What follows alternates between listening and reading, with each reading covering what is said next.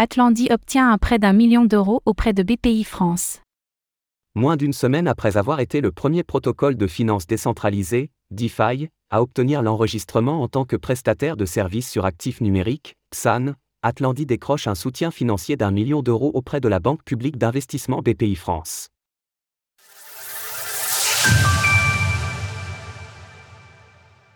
BPI France subventionne Atlandi. La semaine dernière, Atlandi Flow est devenue la première société construite sur un protocole de DeFi à décrocher le fameux enregistrement PSAN, délivré par l'autorité des marchés financiers. Quelques jours plus tard, le projet français a obtenu l'accord de BPI France pour un prêt d'un million d'euros. En quelques mots, Atlandi est un projet de DeFi français, né en 2021 de la collaboration d'Alexis Masseron, Charlotte Elie et Stéphane Coquet. Leur principal produit est Atlandi Flow, une structure dédiée aux institutionnels et dont l'ambition est de leur permettre d'obtenir plus facilement des financements.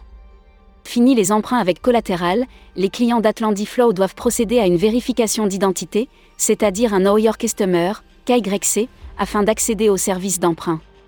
De l'autre côté, ce sont des investisseurs en crypto-monnaie plus classiques qui font office d'apporteurs de liquidités il est important de comprendre que l'obtention de cet enregistrement PSAN est une étape majeure dans le développement du protocole.